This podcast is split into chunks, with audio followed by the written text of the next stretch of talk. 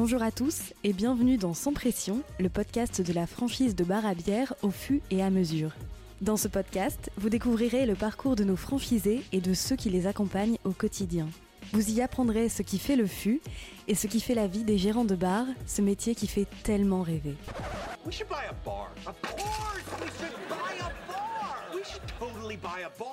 Dans l'épisode d'aujourd'hui, Benoît Pétiot, l'un des trois cofondateurs de la franchise Au fût et à mesure, nous parle de son parcours, de l'importance de l'optimisme dans l'entrepreneuriat, et il nous raconte également la jeunesse d'Au fût et à mesure. Hello Benoît Bonjour Sophie. Est-ce que tu pourrais te présenter s'il te plaît en quelques, quelques mots, quelques phrases comme tu veux? Eh ben Benoît, je suis un des trois cofondateurs de Au fur et à mesure qu'on a lancé en 2008 euh, avec euh, Guillaume, mon frère, et Quentin, un ami. Aujourd'hui j'ai 42 ans, papa d'un petit garçon, un petit Léon, avec une femme, Maha, que j'ai rencontrée à travers le fût. Parce que ça a été une de nos serveuses Ah euh, il y a très longtemps. Donc décidément, euh, ouais. euh, des belles rencontres. Des belles le fût, ça a rencontres amené aussi ouais. des belles rencontres. Est-ce que tu pourrais nous parler de ton parcours avant, avant de lancer Au fur et à mesure, premier du nom, donc à Lille en 2008 Alors avant, euh, bah, j'étais un, étu- un étudiant brillant. J'ai tellement aimé mes études que j'ai travaillé dans les bars. C'était bien mieux de travailler dans les bars. J'ai fait un BTS action commerciale. Ouais. Et en sortant de ça, j'ai eu la chance d'être responsable d'un bowling à Calais, à Coquel, en responsable de salle. Euh, après, je suis fait un petit peu les saisons euh, sur la Côte d'Azur et en Savoie, et j'ai fini ma, ma carrière de salarié à Paris, dans un restaurant euh, Cours Saint-Émilion à Bercy Village. Est-ce que tu pourrais nous raconter ta version dans la genèse de la création du fût? Sachant qu'après, je demanderai celle de Guillaume dans un autre épisode. Et ben, ça donnera donc trois versions. Exactement. 2007, été 2007, euh, je suis donc je travaille à Paris dans un restaurant, je reviens un week-end d'août euh, voir Guillaume qui habitait à Lille et voir mes amis. Et, on est à peu près tous dans la même histoire quand même. Hein, on boit un apéro en terrasse. C'est très long pour se faire servir notre premier verre. Très très soif et puis euh, on en aurait bien bu un deuxième et euh, et puis ben, on n'y arrive pas parce que le serveur il est débordé et, et voilà. Et on a des amis qui sont à table et qui nous disent Ah, en Espagne, on revient de vacances, il y avait un bar avec des pompes à bière sur les tables. Euh, les gens ils se servaient, ça faisait le concours entre les tables et tout ça. Et Quentin, qui avait de la famille en République tchèque, nous dit bah, Il y a ça aussi en République tchèque. Euh, Et bingo, euh, ça fait tilt. Euh, Le soir, on faisait un tour de table et on était euh, 4-5 copains à avoir envie de se lancer là-dedans. On a fini à 3 Ouais. un an plus tard à ouvrir. Ça, on est euh, ouais, fin août, et puis moi, je rentre à Paris euh, pour travailler le lendemain, et j'ai posé ma démission. Le jour même? Le lendemain. Ok. Le temps de trouver un local, euh, trouver les financements, enfin tout le projet, aller jusqu'au bout des choses, et puis euh, on a presque ouvert un an jour pour jour euh, après, Après euh, euh, cet apéro. après cet apéro. Est-ce que tu te souviens au moment où tu poses ta démission de ton état d'esprit? À ce moment-là, c'était, ça a été une évidence. Le, le moment de la démission, ce qui est bien, c'était de l'optimisme, c'était tout était vert, on y allait. Euh, ouais, on était, enfin, je pense 4-5 copains euh, à ce moment-là. Donc on finit à 3, donc il y en a quand même deux qui ont lâché en cours de route. Mais oui, euh, c'était euh, plutôt une évidence qu'il y allait quelque chose qui allait se passer, qu'il fallait suivre euh, ce fil-là et qu'en tout cas, ma vie, elle pouvait plus être là où j'étais. Elle était, elle se faisait à Lille, euh, elle se refaisait à Lille plutôt et euh, optimiste de dire ça. Donc on était très optimiste, on était très optimiste. Bon, il y a eu quelques petites étapes où on a eu des doutes, hein, c'est pas la... Du genre Bah, euh, on a eu du mal à trouver un local, et puis d'un seul coup, d'un seul, ben, un local est arrivé. Après, il y a des moments de doute, ben, quand on a commencé à essayer de poser des chiffres, euh, et puis on savait pas poser des chiffres, euh, on a été aidé, mais on savait pas poser ces chiffres-là, monter le BP. On finit avec des gros chiffres, et ce gros chiffre divisé par un nombre de boissons, ça fait aussi un gros chiffre à Mhm. servir. Et euh, tout de suite, ça fait un peu peur. euh, et puis finalement, bah là, on est rassuré par euh, des amis entrepreneurs, par nos anciens patrons qui disent mais non, mais en fait, regarde, c'est ce qu'on fait à l'heure, c'est ça, ça donne ça. Et, et oui, il y a eu des moments de doute. puis on mettait toutes nos économies de l'époque. Euh, Alors euh, bon, j'étais le seul à quitter mon emploi, mais on était dans un, à l'époque, c'était aussi facile de trouver du travail, donc c'était pas, j'avais pas la crainte de pas de boulot, mais euh, c'était quand même se mettre euh, en risque. J'ai envie de revenir sur euh, les doutes que vous avez eus. Est-ce que c'est ça qui a fait que vous avez autant eu à cœur d'accompagner les futurs franchisés une fois que vous êtes devenu une franchise pour justement leur retirer une part de doute? Je pense qu'à travers les doutes, ça a conforté pour nous la chance d'avoir des associés, d'être un Mm. groupe. Parce que quand j'ai des doutes, c'est pas pour autant que Guillaume, Quentin en ont, ils sont plutôt à ces moments-là porteurs. Euh, et inversement, et vice-versa. Et, euh, et des fois, on a tous les trois pas de doute. C'est rarement arrivé qu'on ait tous les trois des doutes en même temps, donc c'est plutôt bien, c'est plutôt porteur. Euh, nous, dans ces moments-là, on a eu, ben oui, des anciens patrons, euh, la chance euh, d'avoir des amis de famille qui ont pu nous aider à faire le business prévisionnel, les travaux, des choses comme ça, donc des, compétences, des expertises externes. Et, quand ça commence à bien marcher et tout ça, et que ben, le modèle de la franchise été vu comme opportun, euh, nous, ça nous a fait plaisir de se dire que, ah bah tiens, on allait pouvoir aider des gens à accomplir aussi notre rêve et ce qui avait été, ce qu'on nous, on avait vécu comme un rêve et de se dire, bah, ah bah c'est cool, on va pouvoir aussi transmettre ça. Et puis, ben, euh, petit à petit, on a appris des, des expertises aussi sur le stress, sur tout ça, sur ces étapes-là, et à les vivre et à partager les- ces moments-là. Et voilà. C'est une question que je pose à tout le monde, parce que je, je l'aime bien. Euh, ouvrir un bar, est-ce que pour toi c'était un rêve ou une opportunité qui s'est présentée? Bon, les deux. Ouais. un rêve parce que c'était dans mon métier. J'étais dans le bar, la restauration et tout ça, donc c'était euh, un, un rêve d'ouvrir ce bar, euh, d'ouvrir un bar. Est-ce que ça aurait été celui-là dans mon rêve Peut-être, je sais pas. Mais oui, de, de faire à ma façon, c'était un rêve. Et l'opportunité, évidemment, on l'a saisie, cette, euh, cette chance du tirage pression euh, automatisé, ce- ces pompes sur les tables. On, on a saisi tous ensemble cette opportunité, cette idée au vol. Il y a le rêve de ça et l'opportunité du, du concept. Je pense que j'aurais eu beaucoup plus de mal à me lancer pour faire comme tout le monde. Un bar irlandais parmi les bars irlandais ou euh, un bar à bière parmi les bars à bière. Euh, là, il y avait cette originalité qui me permettait d'avoir une confiance supplémentaire dans ce projet. Et euh, on a eu raison. on a eu raison au final.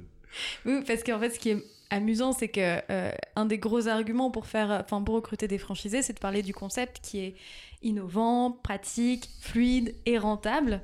Mais à l'époque, vous saviez pas si ça allait euh, être aussi euh, rentable que.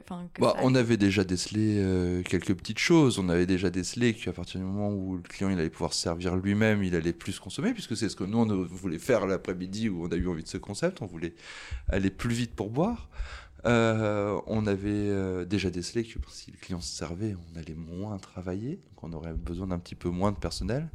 On n'avait pas décelé que ça allait nous coûter plus cher en travaux qu'un bar classique, donc euh, on compensait un peu l'un par l'autre, euh, avec quand même une rentabilité sur le personnel. Il y a quelque chose qu'on n'avait pas obligatoirement décelé, c'est la convivialité que ça allait amener. Parce que euh, ce qui existait à l'étranger, c'était la même bière partout. Et en Ah oui. fait, on se servait à sa table. Donc, on vivait un moment avec ses amis, en concurrence finalement avec les autres tables sur un écran. Et nous, on a amené euh, en France avec la loi E20, finalement, elle nous a peut-être servi, une bière différente par table et une consommation un peu plus responsable parce que c'était par des cartes, il n'y avait pas d'affichage de la consommation de tout le monde et tout ça. Et ce qui a fait que ben, si je voulais boire la bière qui était à ta table, je venais à ta table. Et ça, on avait, c'était peut-être une de nos craintes d'ailleurs, est-ce que les gens vont franchir ce cap? Ouais. On n'avait pas compris euh, tout de suite, ça a été, pourtant été tout de suite la force, que ça, c'était la force du bar. Parce que les gens allaient presque choisir la bière en fonction des gens euh, sur lesquels ils allaient aller. Et euh, ça a créé des rencontres et c'est ça qui était sympa. Il y a des gens à qui ça n'a pas plu. Et- mais par contre, euh, la réussite du bar, c'est aussi de se dire, ben, dans tous les cas, je vais rencontrer quelqu'un ce soir, je vais pouvoir parler, il va y avoir, il y a- il va y avoir quelque chose qui va se passer. Et, euh, et ça, on l'avait peut-être pas perçu au départ. Donc ça, c'est un hasard, quoi. Enfin, C'est un, c'est un des hasards, ouais, c'est un des hasards. Et euh, bah, dans les petites histoires, c'est ce qui était rigolo. À l'époque, quand on a ouvert, il y avait euh, huit pompes dans le bar de Lille et il y avait que quatre bières. Donc il y avait deux fois la même bière partout. Mhm. Il y avait une table de mecs qui étaient assis sur une table et qui allaient servir la bière de leur table sur une autre table où il y avait Malin. des filles. Et c'était rigolo. Quentin nous a dit dans son épisode euh, que euh, l'idée, au fur et à mesure, c'était votre maman à Guillaume et toi. Alors c'est bien notre maman. En fait, à l'époque, ben, on travaillait tous encore et on faisait des petites réunions le, vendre... le dimanche après-midi. Et pour ce dimanche-là, on devait tous avoir trouvé cinq noms euh, pour le bar. Et euh, on se les était envoyés avant la réunion. Et puis moi, je mange, ben, j'habitais Paris, donc euh, ce midi-là, je mange chez ma maman avant d'aller à cette petite réunion. Et puis je dis à maman tous les, tous les noms qu'on avait. Et dans ces noms, il y avait euh, au fur et à mesure. Ouais. Et maman, elle dit, ben, au fur et à mesure. Et le nom était là. Ouais. Elle l'avait eu euh, comme ça euh, en réaction et il était là et moi je suis arrivé à la réunion en disant bah en fait je pense qu'on l'a le nom euh, il venait d'une idée de l'un euh, Ouais. s'était transformé et puis il avait fait bingo et je le dis et puis il avait fait bingo partout et on l'avait on était content de notre petit jeu de Bah mots et euh, Et il marche encore, même si aujourd'hui, euh, moi je suis un peu des fois triste que ça devienne au fût. C'est facile, euh, c'est sympa, c'est facile à mettre dans une phrase, mais j'aime bien le jeu de mots de au fût à mesure. Il met, il met plein de choses. Il met, euh, il met le fût, il met euh, la quantité. Euh, pour un barman, la quantité c'est quelque- c'est un- c'est une mesure importante. Pour le cocktail aussi. Et, euh, et oui, des fois, moi je suis un peu frustré des fois qu'aujourd'hui on a tendance à trop raccourcir. euh, Oui, puis c'est vrai que le jeu de mots euh, va avec l'ADN d'Ofu, euh, Ouais. très convivial, très bon enfant. Donc, très... voilà. Donc on n'est pas très loin dans les histoires, Oui. Quentin, moi. c'était il y a se tient. 15 ans, il y a 16 ans presque. Et, donc voilà, mais oui, maman. Bravo à elle. Est-ce que tu pourrais nous raconter ton meilleur souvenir au fût? En tant, que, en tant que futeur ou en tant que, que franchiseur ou... Eh ben, en tant que futeur, peu, parce qu'on a été peu clients de nos établissements. Et d'ailleurs, une des vraies règles que nous, on s'est fixées euh, dès le début, c'était on ne boit pas au travail. Mhm. C'est peut-être une des clés aussi du fait qu'on soit devenu entrepreneur et pas juste tenancier d'un établissement. Parce qu'on aurait peut-être fait un petit peu trop la fête euh, avec, euh, avec tout le monde. Non, je pense que mes meilleurs souvenirs euh, du fût en tant que bar, c'est mes souvenirs de barman du bar de Lille où euh, le vendredi soir c'était le repère de nos amis jeunes trentenaires. donc on a vécu des moments exceptionnels. On a quelques petits moments de fermeture aussi d'établissement où... avec Guillaume Quentin, notre salarié de l'époque, il y avait des petits rituels, des, la musique de fermeture, euh, pendant laquelle on faisait le ménage. euh, C'était laquelle d'ailleurs? C'était Moriarty. Jimmy de Moriarty, ouais, c'est resté, ça fait encore partie de nos, notre joke à nous. Ouais. Et ouais, il y, a- il y a quelques petites choses comme ça qui, me reviennent. De, des moments de service, c'est les moments les plus rigolos parce que c'est des moments de vie, euh, de plaisir avec tout le monde. Après, avec Guillaume et Quentin, on a plein de, de, de petites réussites, de réouverture de bars. On a fêté Mm. toutes les ouvertures de nos franchisés, de nos premiers franchisés, le dixième, le 15, chaque ouverture. euh. Et après, oui, euh, d'autres choses qui sont pour nous des, des vrais grands moments, c'est euh, des moments humains avec certains de nos salariés, souvent avec des qui nous ont quittés au final, parce qu'il y en a quand même pas mal qui nous ont quittés pour ouvrir leurs propres affaires. Ah ouais? Et, euh, et ça, c'est toujours un vrai bonheur d'avoir euh, transmis l'amour du métier, Ouais. Et en plus l'amour de d'entreprendre, d'avoir envie d'entreprendre, de se dire qu'entreprendre c'est faisable. Et donc ça, c'est toujours un, un vrai moment de bonheur. On est toujours content de ce, de ce petit moment-là. Et, Et puis c'est au cœur de votre quotidien maintenant finalement. Bah, aujourd'hui, on accompagne euh, des, des inconnus finalement à devenir franchisés et à avoir envie de travailler avec nous pour faire ouvrir un fur et à mesure. Et c'est aussi agréable d'accompagner des gens qu'on connaît très bien, avec qui on a travaillé et collaboré pendant longtemps, à devenir leurs propres entrepreneurs. Donc ça, c'est- Bah, D'ailleurs, c'est le sujet de ma dernière question. Euh, quel est le conseil que tu donnerais euh, pour donner envie à quelqu'un qui a envie de se lancer dans la franchise et surtout dans la franchise au fur et à mesure, euh, mais qui n'oserait pas encore, qui, qui aurait encore quelques freins? Ce serait quoi l'ultime conseil que tu donnerais? Eh ben, il faut être optimiste. Il faut pas avoir peur d'entreprendre. Je pense que la personne qui s'est dit euh, je vais faire, je vais entreprendre, il a déjà fait le chemin. Dans sa tête, il sait déjà qu'il est en train d'entreprendre. Il, il sait peut-être pas exactement où il va, mais il a déjà fait le chemin d'être entrepreneur. Parce que ceux qui ne le sont pas, ils se poseront jamais cette question-là au final. Mm. Donc, avoir déjà, ils ont déjà fait le chemin. Et après, ben, être optimiste, croire en soi. Aujourd'hui, la franchise du FU, c'est plutôt une franchise qui marche. On a Mhm. des établissements qui marchent très très bien. Euh, et donc, finalement, si eux, ils sont optimistes et ils croient en eux, il n'y a pas de raison que un concept qui marche et une personne qui marche bien, ça fasse pas des étincelles. Et en vous aussi. Et en, et en nous, euh, et en nous, mais finalement aujourd'hui, euh, nous on a créé un concept il y a, il y a 15 ans, Ouais. on, on le, on- on le fait avancer avec euh, nos équipes euh, dont tu fais partie, mais surtout avec les franchisés qui Mm. amènent beaucoup de choses. Et donc ça c'est le moment où ils vont croire en un concept, en quelque chose qu'ils ont vu, et, euh, et eux ils vont amener leur, leur âme à leur établissement, leur énergie et tout ça, et donc euh, il faut qu'ils croient en eux, et dès Mhm. qu'ils vont croire en eux qu'ils vont être optimistes là-dedans, être entrepreneurs, ben, ils feront que des bons commerçants, des bons meneurs d'hommes parce qu'ils auront envie d'amener leurs équipes au bon endroit et ils auront un bar qui marche, euh, un bon concept, on y croit, et euh, des bons hommes euh, optimistes et, euh, et dynamiques et on a euh, la recette miracle euh, d'un bar qui marche bien. Et bah parfait. Merci beaucoup Benoît.